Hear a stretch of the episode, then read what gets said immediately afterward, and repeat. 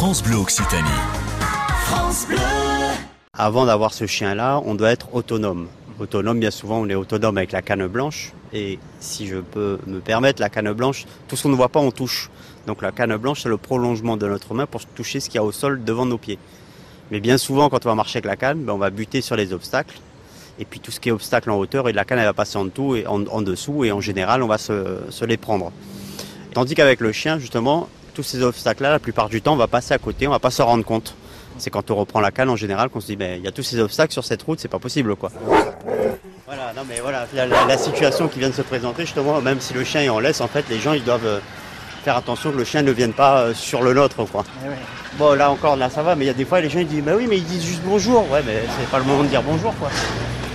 Mais ils savent pas surtout. Bah oui, je suis d'accord, mais bon, il y a des moments où, euh, quand ça nous arrive dix fois dans la même journée, on est un peu... Ah bah ça je comprends. Et là, on n'a rien dit au chien. Très bien, ma belle.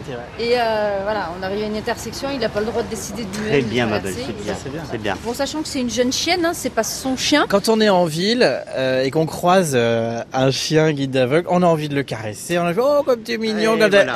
Qu'est-ce qu'il faut pas faire? Surtout, surtout, ne pas caresser le chien. ne- alors? Alors, attendez, ne pas caresser le chien, ne pas l'appeler et ne pas lui donner à manger. Pourquoi? Parce que ce chien est au travail. Il va, il va, il va plus faire attention à son travail. Donc moi, je peux me cogner, je peux tomber, me faire mal, ou tout simplement me désorienter, changer d'axe de trajet et être perdu par la suite. Et si toutefois vous souhaitez le caresser, il suffit de nous parler avant tout.